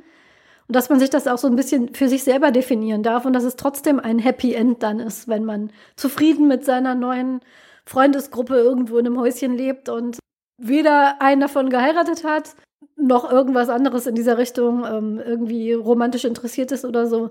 Oder dass auch äh, romantische so, so Spannungen im Film damit aufgehoben werden kann oder in der Serie, dass die beiden feststellen, wir wären ganz grauenhaftes Pärchen, wir lassen das jetzt mal besser lieber. Das finde ich inzwischen auch in Filmen und Serien echt gut, dass es sich wegbewebt davon, wenn man zum Beispiel einen weiblichen und männlichen Protagonisten hat, dass die am Schluss nicht unbedingt ein Paar sein müssen. Das ist jetzt in, den, in der letzten Zeit, in den Filmen, die ich in den letzten ähm, Jahren gesehen habe, schon oft so gewesen. Weil gerade in den 90ern war das ganz schlimm. Da wusste man, dass wenn ein Film einen Protagonist hat mit einer Frau und einem Mann, dann und die haben irgendwelche Probleme oder irgendwelche Hürden, die sie bewältigen müssen, dann sind die am Schluss ein Paar. Davon ist Hollywood erst so in den letzten zehn Jahren ein bisschen weggekommen. Daher mag ich ja dieses Found Family äh, Trope so gerne, weil das eben genau dagegen geht. Familie kann alles sein. Familie kann ähm, so groß oder so klein sein. Du kannst auch mit zwei Leuten eine Familie sein. Und nein, die das höchste Gut äh, von dem Ende einer Beziehung, eines äh, Plotstrangs ist eben nicht die romantische Liebe, sondern Freundschaft kann ganz genauso, wenn nicht sogar wertvoller und länger halten. um auch die Tradition in der 50. Folge weiter zu aufrechtzuerhalten, möchte ich da auch das Ende der Buchserie erwähnen, über die wir hier niemals reden. Da ist es nämlich ja ganz genauso. Gerade diese Konstellation an Leuten hätte sich für so eine Found Family perfekt geeignet. Aber es musste damit enden, dass sie sich alle gegenseitig heiraten und alle auch noch Kinder bekommen. Das hat damals sehr viele Leute sehr verärgert. Mich nicht, weil ich das damals noch nicht so gesehen habe wie heute. Inzwischen habe ich dann dazugelernt. Aber dass nach all diesen Abenteuern, die man zusammen erlebt hat, nach all den Todessern, die man zusammen bekämpft hat, muss man natürlich sich heiraten und weiter Kinder in diese Welt setzen. Und damals gab es schon sehr viele Essays und Analysen von Fans, die gesagt haben, dass sie bei einigen dieser Charaktere das auch für sehr unglaubwürdig halten, dass gerade Leute mit so einer Vergangenheit quasi abgeschreckt wären, selber Kinder zu bekommen oder dass sie einige von diesen Leuten auch als überhaupt gar nicht interessiert an romantischen Beziehungen gesehen hätten all die Zeit, ähm, die aber jetzt trotzdem Teufel komm raus von der Autorin verkuppelt werden, um zu zeigen, dass eben das Happy End mit Well is Well ist nur, wenn du eben eine heterosexuelle Partnerschaft und daraus noch Kinder und andere Auflösungsoptionen bot uns die Autorin damals nicht. Wir wissen ja inzwischen auch, warum das so ist. Und daran musste ich jetzt auch noch denken, weil ja, inzwischen finde ich das auch, es ist ein sehr langweiliges Ende, weil es ist im Prinzip das Default-Ende. Und ich finde es sehr begrüßenswert, dass es sehr viele Bücher, Filme, Videospiele gibt, die das in, äh, nicht so machen, dass nicht jeder, jede, vor allem nicht jede weibliche Protagonistin einen Love Interest braucht oder Kinder haben muss am Schluss, um als erfüllt glückliches Leben ähm, nochmal umso schöner finde ich, dass das inzwischen anders ist und dass ein erfülltes Happy End, insbesondere für weibliche Protagonistinnen, heutzutage nicht mehr unbedingt mit einem Mann und drei Kindern enden muss, sondern dass es auch andere akzeptierte Versionen von Happy End gibt. Noch ein Film, der mir übrigens gerade eingefallen ist, ist Mad Max Fury Road. Das ist auch ein sehr schöner Found Family Film. Also schön jetzt nicht. Also sehr viele unschöne Aspekte gibt es da auch, aber der hat sehr, sehr, sehr viele Aspekte von dem, worüber wir jetzt geredet haben, eben ähm, Mangel an ähm, romantischer Spannung, ähm, starke weibliche Protagonistin und dieser ähm, Kontrast von einer sehr dysfunktionalen, kaputten Familie, wo jemand auch auf Teufel komm raus versucht, noch mehr genetische Nachkommen äh, in die Welt zu setzen und zwar äh, auch auf Kosten des Lebens anderer Leute und eben als Gegensatz so eine zusammengewürfelte Bande von Leuten, die äh, dagegenhalten und äh, auf dem Weg dahin zu so einer Found Family werden. Also kann ich diesen Film kann ich auch sehr empfehlen. Aber da seht ihr auch, ne, es hat viel mit wie, wie so ein Film endet und wie sich entwickelt zu tun. Von daher, wenn ihr diesen Trope aufruft, seid bewusst, dass das da auch viel um Enden geht. Ähm, ich könnte jetzt noch was über Hass-Tropes äh, sagen, also über einen Trope, den ich absolut nicht leiden kann, wo wir schon über weibliche Protagonistinnen reden. Es sei denn, du wolltest noch was sagen, Paul? Nee, sag ruhig. Also mein Lieblings-Hass-Tropes, eigentlich sind es zwei, aber sie sind sehr stark verknüpft, weil, wie ich finde, sind, gehören sie aus derselben Ecke, Tropes. Einmal ist das Stuffed into the Fridge und die Trauma Conga Line ein Conga ist, wie ich jetzt gelernt habe, weil ich dachte, es ist dieser Tanz, wo man rückwärts unter einer Stange durchtanzt. Nein, das ist ein Limbo. ein Conga ist eine Polonaise, also eine Trauma-Polonaise. Also sprich, ja, wenn man gerade dachte, man ist jetzt endlich fertig, dann kommt der nächste und äh, reiht sich ein. Trauma um Trauma wird auf den oder die Protagonistin gehäuft, um Sympathie beim Publikum hervorzurufen oder um zu zeigen, dass er oder sie danach stärker hervorkommt. Ähm, kann in Ausnahmefällen interessant sein. Natürlich, wenn man auf sowas, sowas gerne mag, Leuten beim Leiden zu gucken. Ich verurteile hier keine Geschmäcker. Ich finde es inzwischen nur sehr ermüdend, weil ich finde, es gibt bessere, clevere, aber auch schwierigere zu schreiben Sachen, um zu zeigen, dass jemand eine Charakterentwicklung durchmacht oder stärker wird. Es ist natürlich sehr, ich finde, sehr faul und einfach, demjenigen einfach alles zu nehmen und äh, den dann loszulassen, auf dem der es ihn an, ihm angetan hat. Äh, das ist, finde ich, inzwischen mag ich nicht mehr sehen. Vor allem bei Frauen. Und hier kommen wir zu dem Stuffed into the Fridge. Stuffed into the Fridge kommt aus einer, äh, kommt aus den ähm, Green Lantern Comics und von einer Comic-Schreiberin, die Gail Simone heißt, die sich mit diesem Trope auseinandergesetzt hat. Da gibt es eine Website, die heißt Women in Refrigerators. Ähm, sie hat sich auf Comic-Figuren spezialisiert. Einfach nur, wenn eine Frau getötet wird, um den Plot loszutreten. Das ist Stuffed in a Refrigerator, weil es gibt tatsächlich eine Green Lantern-Episode, ähm, wo genau das passiert. Da wird die Freundin von Green Lantern in einen Kühlschrank gestopft und der Bösewicht hinterlässt dem äh, Helden eine Nachricht: Surprise for you in the fridge. Und das nimmt sie dann als, als Namensgeber für diesen Job. Den gibt es in so mannigfaltigen Ausführungen, dass ich wirklich, ich könnte jetzt hier eine Stunde drüber referieren, wie viele Filme damit anfangen, dass eine Frau getötet wird und der Mann nimmt dann Rache. Und ich kann es nicht mehr sehen. Ich finde, das ist faul. Es ist langweilig und es ist, äh, wenn die einzige Rolle, die eine Frau spielen kann in einem Film, diejenige ist, dass sie stirbt, dann will ich diesen Film nicht mehr sehen. Also den letzten Film, den ich gesehen habe, der so äh, losging, ist ähm, The, The Creator. Und ich bin wirklich in meinem Kinosessel, weil ich kaum was über diesen Film wusste, in meinem Kinosessel wirklich so zurückgesungen und dachte nicht schon wieder. Am allerschlimmsten finde ich das, wenn das kombiniert wird mit, ähm, was ich den Christopher Trope nenne. Auch das habe ich hier in diesem Podcast schon öfter erwähnt. Es gibt einen Account auf TikTok, der macht das sehr gerne, der parodiert das. Ihr habt sicherlich bestimmt auch schon den einen oder anderen Film gesehen, wo eine Ehefrau stirbt und der Mann guckt sich irgendwie Videos an vom ersten Hochzeitstag, vom Tag am Strand.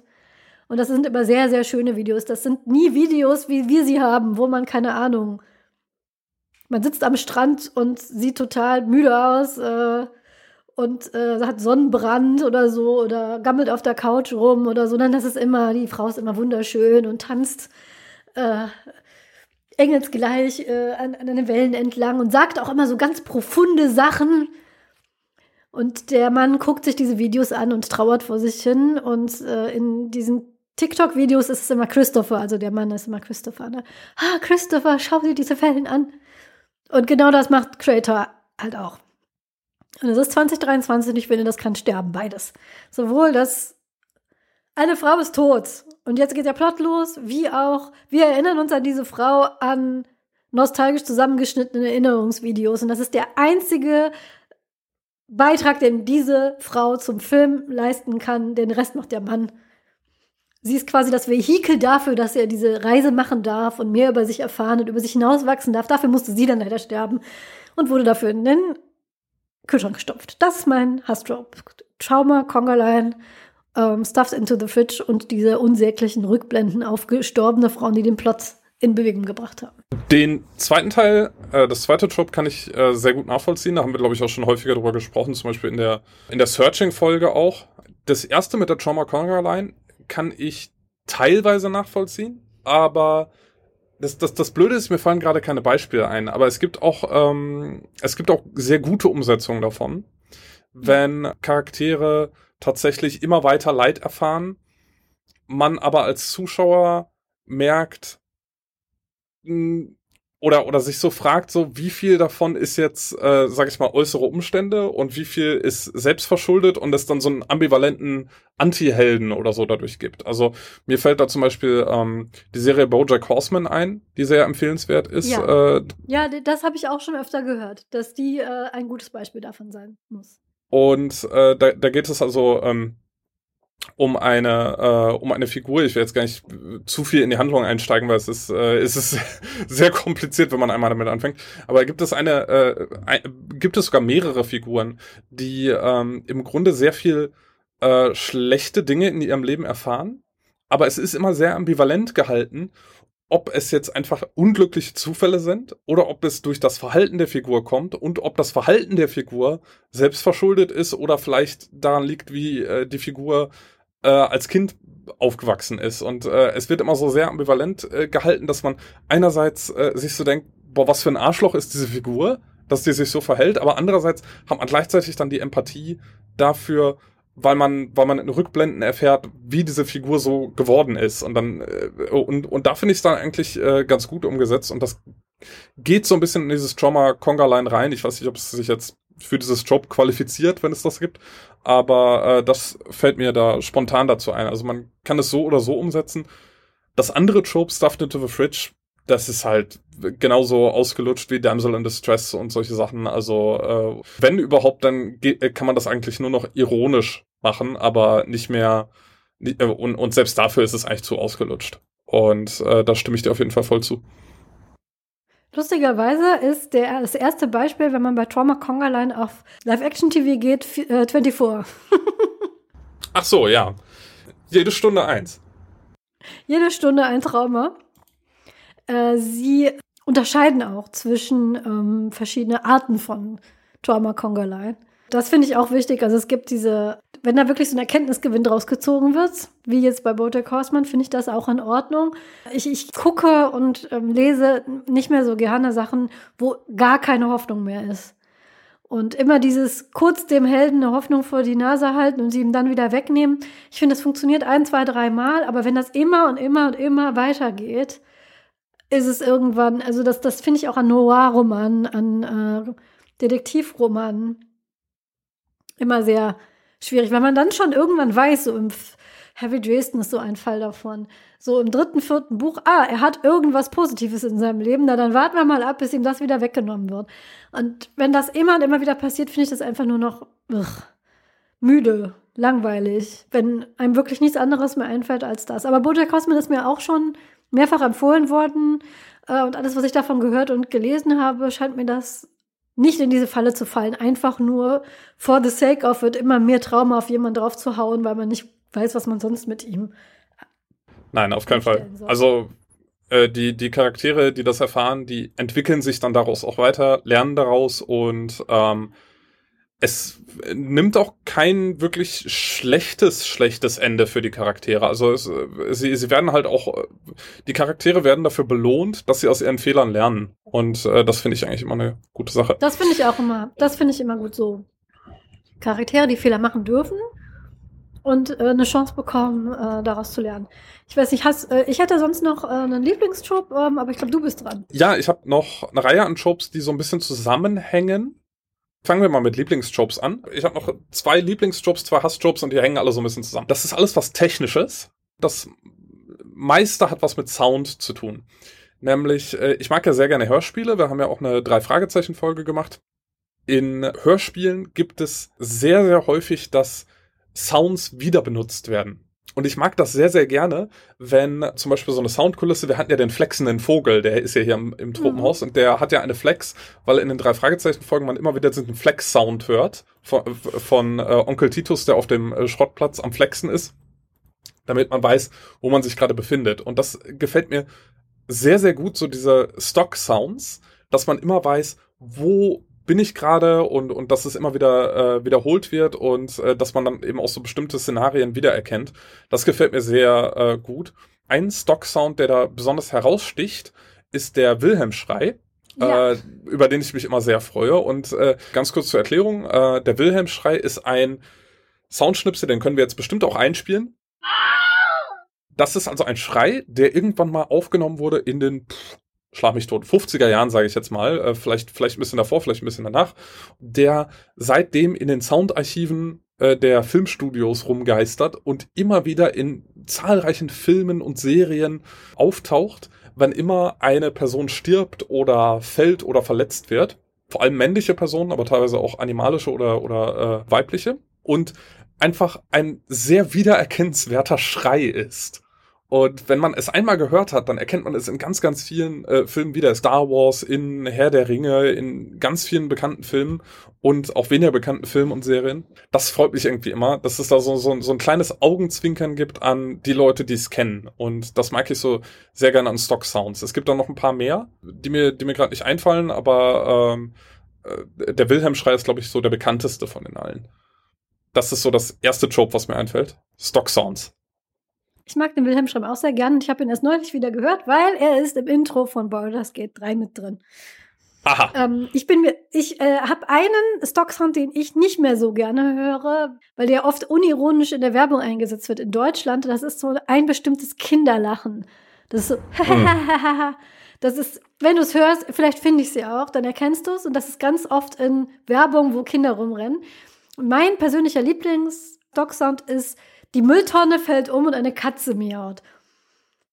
Mhm. Also es ist ja. immer so, wenn, äh, wenn irgendwas aus dem Fenster geworfen wird oder sowas, oder jemand rennt in eine dunkle Gasse rein, es ist immer ähm, Mülltonne äh, äh, klirrt, äh, Miau. Was ich besonders witzig finde, dass der in Deutschland halt auch benutzt wird, obwohl hier klim klimpern die Mülltonnen ja meistens nicht, weil die meisten Mülltonnen hier sind ja nicht aus Metall, sondern aus Plastik. Äh, aber ja. es ist so, Mülltonnendeckel klappert, Katze. Das ist mein Lieblings-Stock-Sound. Den, den findet man auch überall. Ja, generell diese, diese, diese keifende Katze. Äh, die gibt's ja manchmal auch ohne Mülltonne. Das ist fantastisch. Genau. Die lebt bestimmt schon ganz lange nicht mehr. Auch schön der Loon, der immer benutzt wird, um einen äh, schwebenden Greifvogel. Es gibt so einen bestimmten Vogelschrei, der immer gespielt wird, wenn irgendwo in der Distanz so ein Greifvogel schwebt. Aber es ist, äh, äh, es ist überhaupt gar kein Adler oder, oder Habicht, sondern es ist irgend so nordamerikanischer Vogel, der halt einen besonders hörbaren Schrei hat. Aber das wird immer als, wir sind jetzt hier irgendwo in der Exotik. Den mag ich auch gern. Ja, ich, ich, ich weiß auch genau, welche du meinst. Ich weiß auch genau, welche du meinst. Ich mag auch äh, sehr gerne so diese Klischee Dramatic Sound Effekt. Dum, dum, dum. Oder so, das ist, ja, äh, wenn es, wenn es, wenn es witzig eingesetzt wird, dann ist es, äh, äh, bringt es sich immer zum Lachen. Oder, oder Sad Trombone.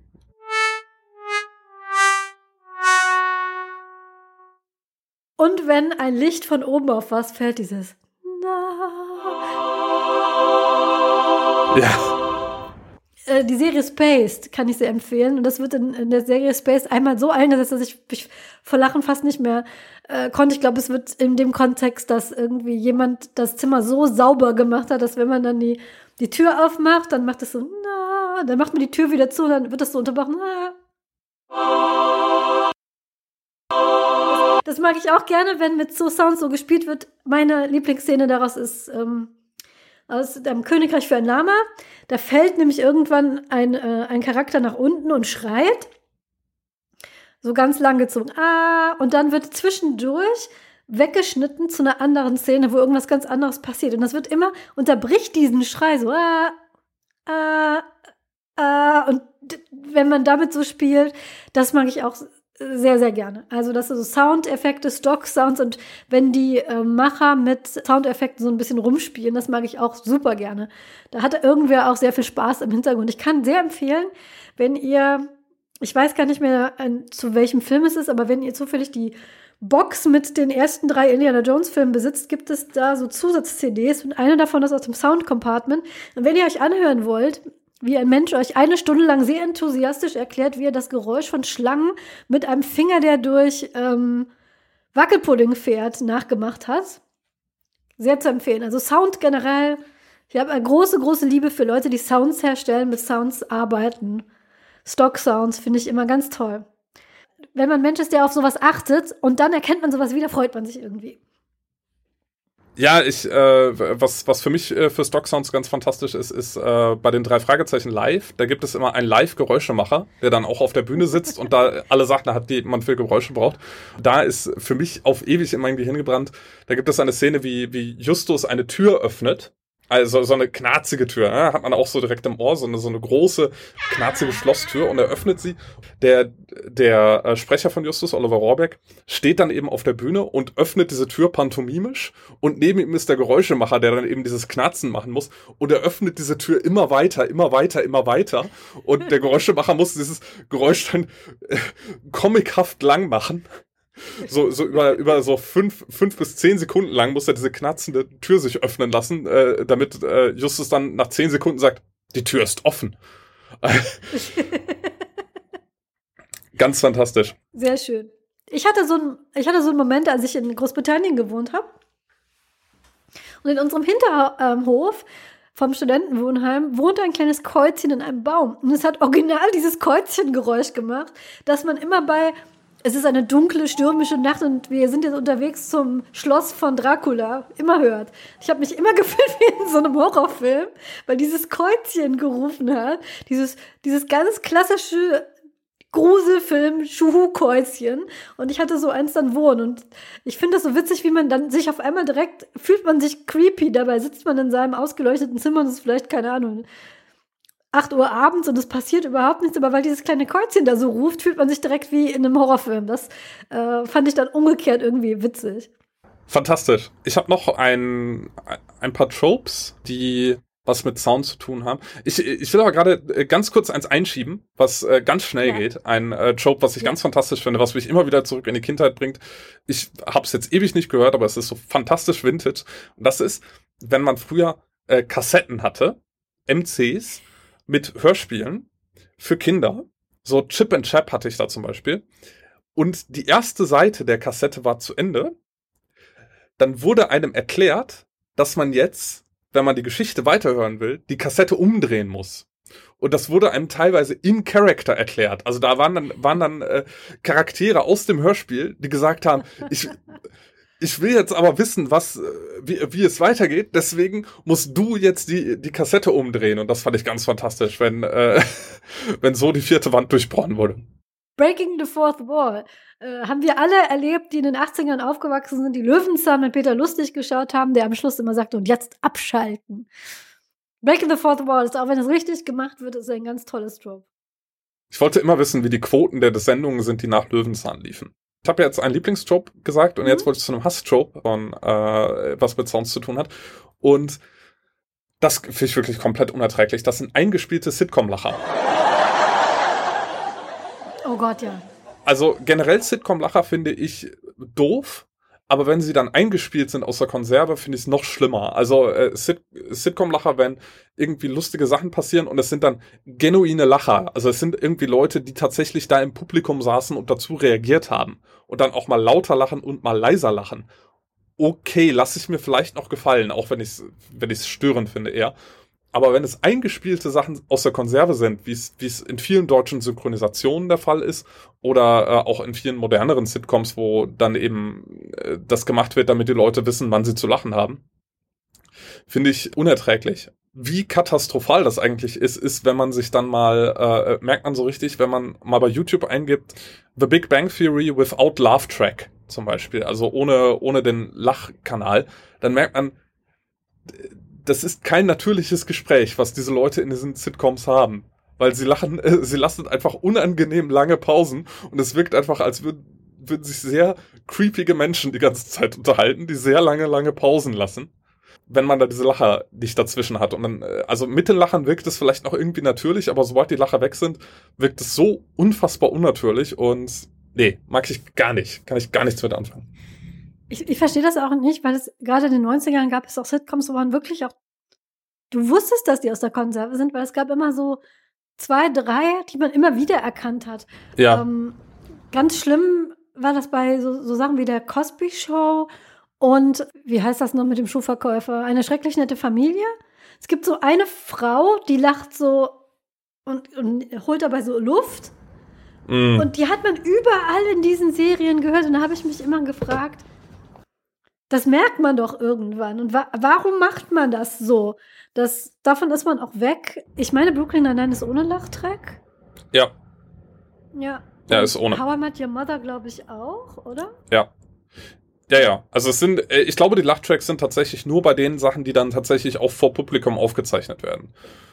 Äh, ja, äh, wie eben genau. Big Bang Theory oder so. Ähm, und ja, ich, ich weiß es nicht. Also es ist, äh, mich holt das gar nicht ab und es ist halt, nee. ich, äh, ich, äh, ich habe mal irgendwo die, die Erklärung gehört, dass es gemacht wird, äh, weil Leute, äh, äh, weil einerseits bei vielen dieser Sitcoms viele Witze einfach nicht, nicht gut sind und Leute da nicht tatsächlich drüber lachen würden und man es dann halt einspielt, damit die Leute sich sozusagen erinnern, ah, ich schau ja was Witziges. Weil, äh, wenn man sich diese Sitcom-Witze anschaut, wirklich lachen, selbst wenn ich in einem Publikum in einem Theater oder so säße, würde ich vielleicht über zwei oder drei. Ja. Ja, also dass, dass die Leute es, äh, also entweder sind die Sachen nicht witzig oder die Leute kapieren das vielleicht auch gar nicht, weil äh, es äh, irgendwie ironisch ist und äh, ja. Die, die Flintstones hatten einen, Lach, Lachtrack, habe ich jetzt gerade mal gelesen. Also ein Cartoon, was ja überhaupt gar keinen Sinn macht. Ne? Also, wie, wie du sagtest, wenn Leute wirklich im Publikum sitzen und das aufnehmen, okay. Aber warum muss man das künstlich in einem Cartoon aufspielen? Ja. Und selbst da könnte man jetzt ja noch äh, irgendwie so tun, als ja, wir haben den Leuten vorgespielt, den Cartoon, aber haben sie ja nicht. Also ich bin da komplett bei dir. Das ist, wenn er, äh, wenn zu einem Pacing oder zu den, zu der Witzigkeit einer Szene dazu beigetragen werden muss, dass du da so künstlichen Lachtrack einspielst, dann ist das einfach nicht gut, genau wie du gesagt hast. Also dann hätte man auch ja. gleich lassen können. Ich habe äh, ganz kurz äh, noch, um das abzuschließen, ich habe mir in der Vorbereitung mhm. zu dieser Folge sehr alte Folgen, so Staffel 1 oder so von äh, Full House angeschaut. Also nicht komplett, oh um, Gott, um Gottes Willen, nein. Um Gottes Willen. Äh, so, so, so ausschnittsweise. Und ich muss sagen, äh, das ist ja eine der ältesten Sitcoms so von diesen 90er-Jahre-Sitcoms. Also ich weiß jetzt gerade nicht die Chronologie von, von Sitcoms, aber Full House ist ja so eine der größten damals gewesen und eine der ikonischsten.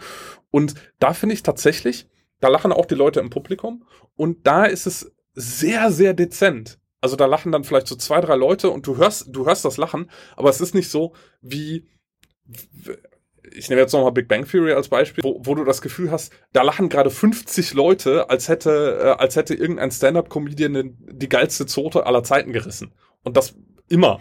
Und dann lachen die aber, äh, das, das finde ich so schrecklich, die lachen dann ja wirklich dann auch nur so für eine Sekunde. So, hahaha.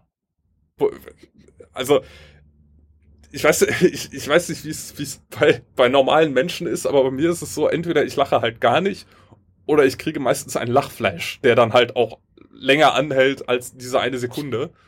Der würde dann aber natürlich die Aufnahme stören, deswegen, deswegen spielt man es dann wahrscheinlich ein. Ich weiß auch nicht. Ähm, nee, äh, ganz schlimm. mich zurücknehmen. Ähm, was ich vorhin gesagt habe, Powerband Your Mother hatte einen Love-Track.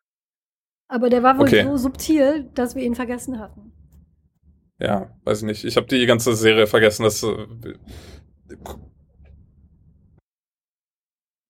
Sie haben es aufgenommen und dann Publikum gezeigt und das Publikum aufgenommen. Also ja, es gab einen Nachttrack, aber ein ähm, mit echtem, mit echten Reaktionen. Wollte ich nur mal richtig stellen. Ein bisschen Zeit haben wir noch, deswegen würde ich noch eins von meinen Lieblingsjobs noch einschmeißen.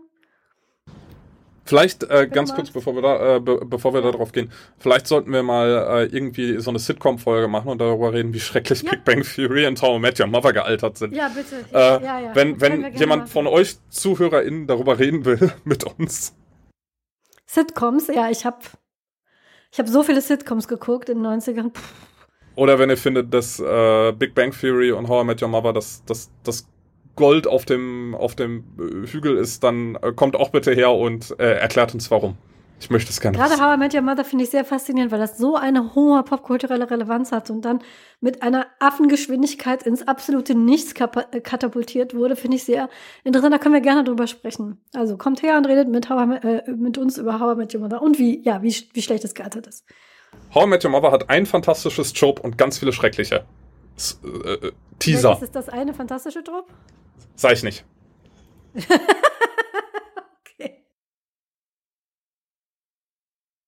Wir haben jetzt schon anderthalb Stunden, aber ich finde, über einen Job können wir noch reden. Ich glaube auch nicht, dass ich so lange darüber reden muss, aber es ist eins meiner Lieblings Lieblingstropes. Bitte sehr. A Badass and Child Duo kann auch ein Unterjob von Found Family sein, muss aber nicht. Badass and Child Duo, also ein grumpfeliger, großer, breiter Charakter, entweder hat er schon eins oder sie oder findet eins, ähm, einen kleinen, hilflosen, schutzbedürftigen Charakter und dann erleben die zusammen Abenteuer. Das ist uralterstrope. Ich habe das auch äh, während unseren Folgen immer falsch zitiert. Ich habe es immer Lone Wolf in Cup genannt und der Grund ist, dass der Trope Maker ein Manga aus den 1970ern ist, der heißt Lone Wolf in Cup, wo es um einen ich, ich habe den nie gesehen oder äh, also den Anime nie gesehen oder den Manga nie gelesen. Ähm, weil ich das jetzt äh, zusammen basteln kann, gibt es da um einen äh, Shogun und seinen kleinen Babysohn. Äh, was ich auch nicht wusste, ist, den Film kannte ich tatsächlich, Road to Perdition. Äh, der spielt ja in Amerika der 1930er. Und Road to Perdition ist quasi eine Adaption davon, nur eben im amerikanischen Setting. Die derzeit wohl am bekannteste Serie, die das äh, Trope benutzt, ist der Mandalorian, die ich auch sehr gerne sehe. Auch dieser große, schweigsame, behelmte Mann und das kleine, knuddelige ähm, Baby. Mir fällt keine Serie oder kein Film, den ich gesehen habe, wo ich dachte, wo ich das gesehen habe und dachte, oh, das ist aber kitschig oder ähm, schlecht umgesetzt. Irgendwie, ich finde es immer, es ist immer nett. Gibt immer so eine, eine Möglichkeit, so die etwas weichere Seite dieses äh, großen Badass-Charakters zu zeigen. Die lustigen Momente, die daraus hervorgehen, sind meistens auch ziemlich äh, gut. Und ähm, wenn es nicht gerade als Anfang einer Trauma-Conga-Line benutzt wird und ich mir sicher sein kann, dass dieses, dieses Baby tatsächlich auch lebt bis zum Schluss, ähm, finde ich das immer sehr unterhaltsam mit anzugucken. Und ähm, die Dynamiken zwischen dem Badass und dem Child. Ähm, bei Mandalorian zum Beispiel, wenn er sein Flugzeug, äh, Flugzeug, wenn er sein Raumschiff fliegt und gleichzeitig muss er versuchen, dass das äh, Baby äh, nicht an seinen Konsolen rumfummelt oder irgendwas kaputt macht. Das holt mich auch als Elternteil dann irgendwie immer sehr ab. Aus der Beschreibung fällt mir spontan nur äh, Terminator 2 ein. Weil, weil der Terminator ist dann der Badass und der. Ach, wie heißt er dann? Connor ist dann der. Vielleicht nicht Child, aber äh, der äh, weniger Badass. Der dann mit ihm mitgeht. True Grit ist auch so ein Film, wobei da das Child Badasser ist als, das, als der Badass. Aber das ist auch so ein Film.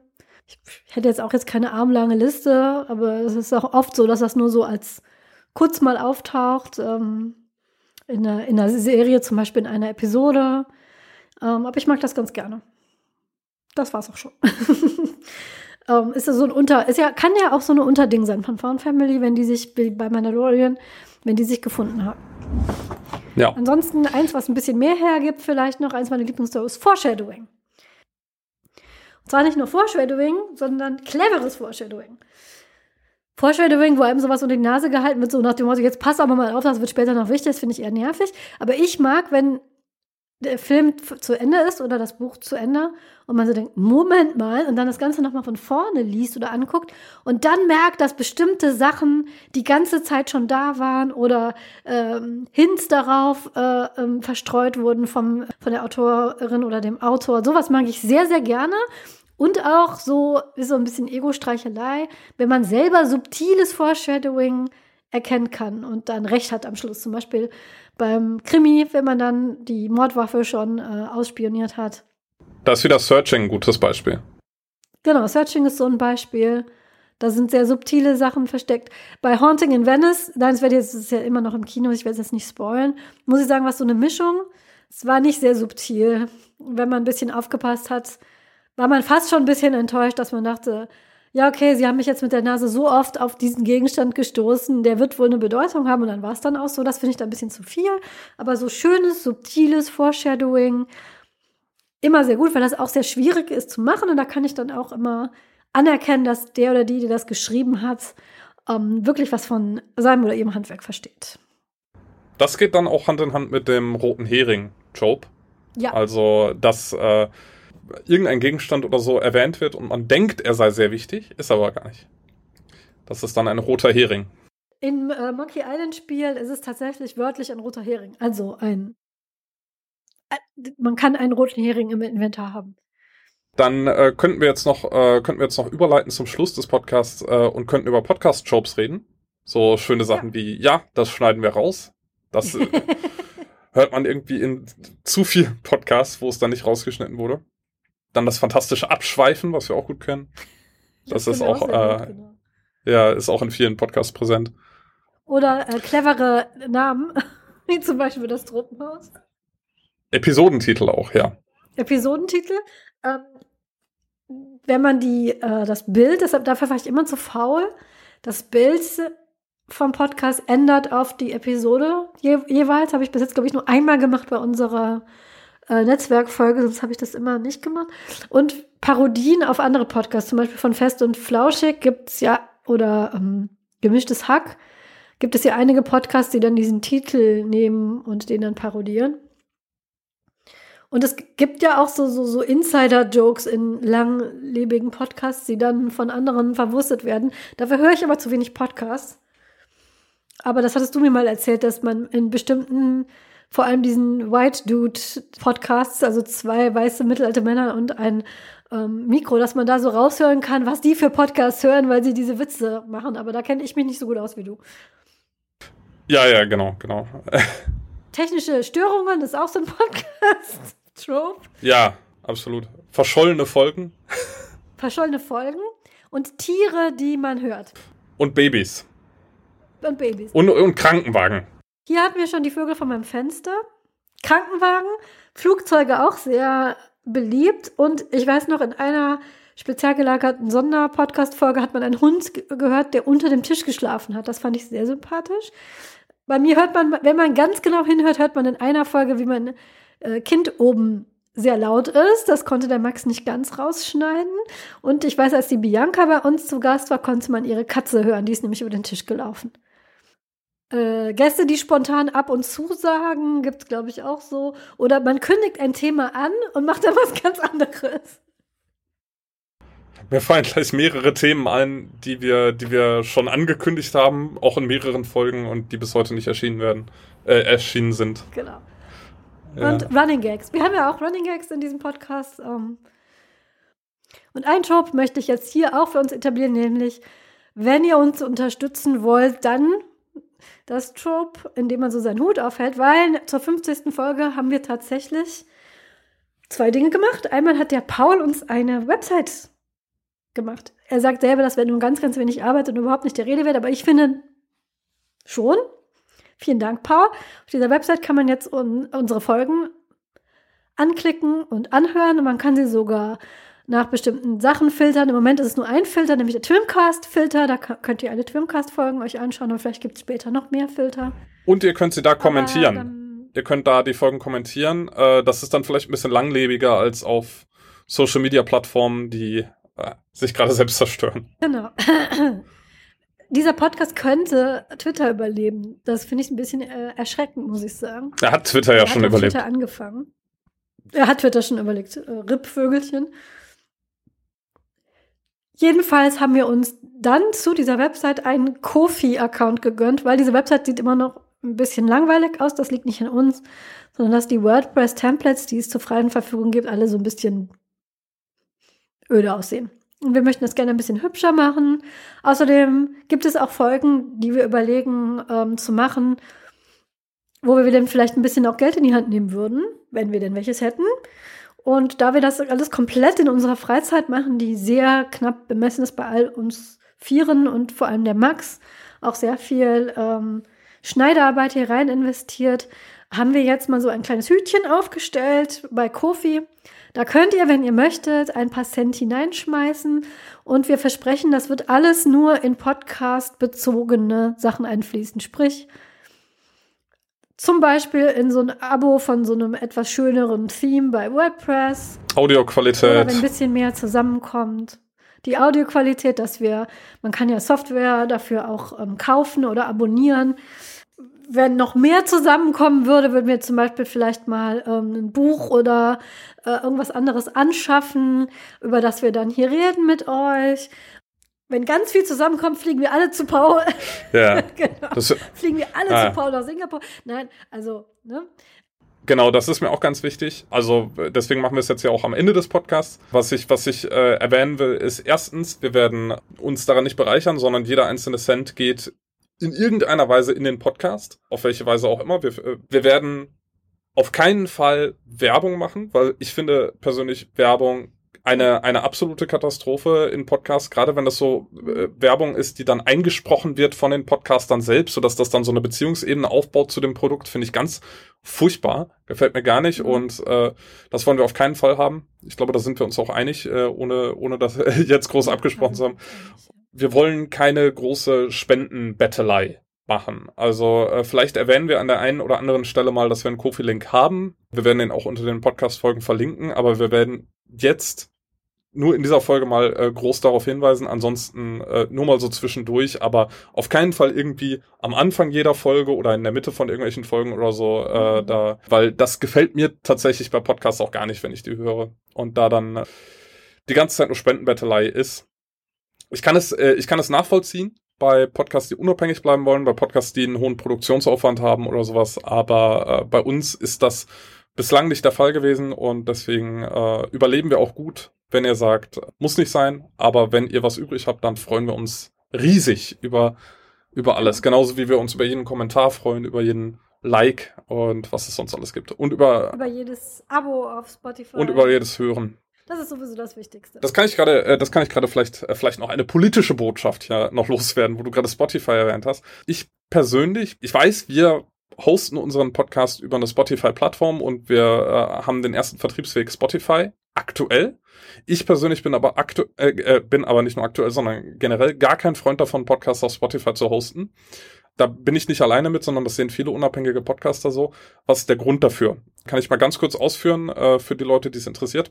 Spotify eignet sich sehr viele Podcasts an, die äh, kostenlos im Internet zur Verfügung stehen und sie machen Geld damit. Weil wenn ihr nicht Spotify Premium habt, dann schneidet Spotify da Werbung rein, von denen die Podcast-Macher nichts haben. Wenn ihr unseren Podcast hört und da ist irgendwelche Werbung drin, dann ist die nicht von uns. Wir kriegen davon nichts, sondern das ist dann von Spotify, die das eben machen bei sich.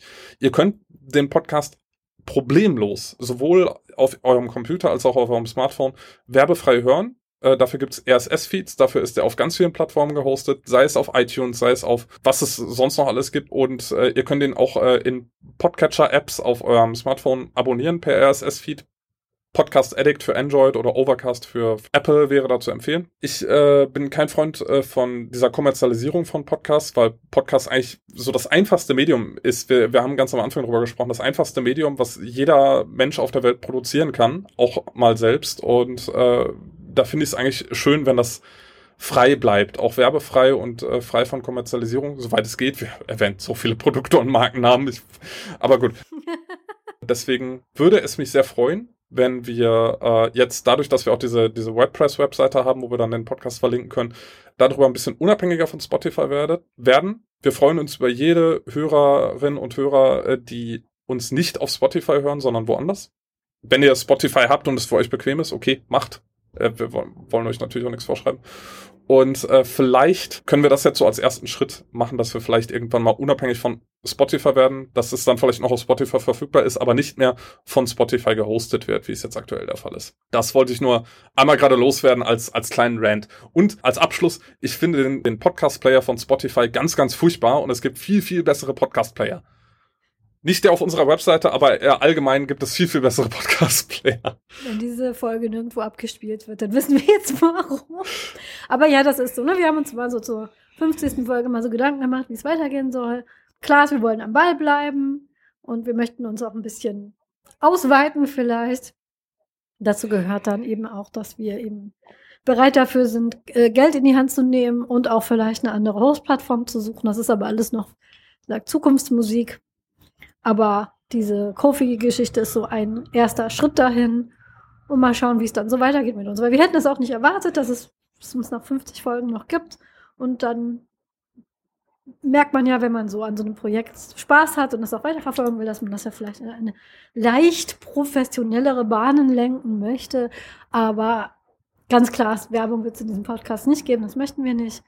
Und es ist auch immer noch ein reines Freizeitprojekt. Genau, so wird das auch bleiben. Und jetzt, Äh, wir sollten noch erwähnen, dass die Webseite zu erreichen ist unter tropenhauspod.wordpress.com und wir werden das auch in der Folgenbeschreibung verlinken. da ich nie, wenn mir irgendwer was in einem Podcast verlinkt, sowas eintippe, habe ich das jetzt nicht erwähnt, aber ihr findet alle relevanten Links wie immer unten. Wenn ihr jemand seid, der sowas eintippt beim Hören, dann wisst ihr das jetzt, aber ansonsten, wie immer, gibt es nachher alle relevanten Links in unseren Show Notes. Und jetzt aber, jetzt der Gegenstand. Ich habe keine Ahnung, Paul. Ich muss sagen, ich weiß gerade keinen. Weißt du einen? Hast du einen Wunsch? Ah, worüber haben wir denn so gesprochen? Über Trump. Über 24. Über uns selbst. Ja. Über 24. Genau. Wir könnten so eine Uhr hier, so eine, die so, wir könnten so eine Uhr mit dramatischen Soundeffekten einbauen, die einmal uns so zeigt, so, dass wir schon wieder maßlos überzogen haben und die dann so, so, so diese dramatischen Klick-Soundeffekte, dusch, dusch. Und bei dramatischen äh, Wendungen macht sie so, macht sie so dieses, dieses. Ja, oder den Wilhelm-Schreiwecker. der Wilhelm Schreibecker. Können wir auch machen. Das, ist, äh, das wäre sehr drei Fragezeichen mäßig, oder? Der schreiende, der Wi- Wilhelm-Schrei weg. Der Wilhelm schreiende so Wecker. ein Soundboard. Das war doch mal all the rage, so diese Soundboards, die es gab. Oh ja, Diese lustigen Soundboards. ganz fantastisch. man so draufdrückt. Die konnte man auch richtig, also die kann man bestimmt immer Ja, ja, klar. kaufen. Ja, klar. Schau dir den, den Aufwachen-Podcast an oder so. Auf jeden Fall. Dann, dann haben wir, haben wir ein Soundboard, was wir dann aber hoffentlich nicht so viel benutzen. Nein, ein Soundboard mit unseren Lieblingssounds, die ihr. Ich weiß nicht, wie das mit Copyright ist und ob wir die alle hier einbauen können, aber in dem Teil über Sound habt ihr ja ein paar Sounds gehört und die sind dann da auf jeden Fall drauf und alle, die uns später noch einfallen, kommen damit dazu, inklusive der Mülltonne und der Katze und dem kleinen Käuzchen.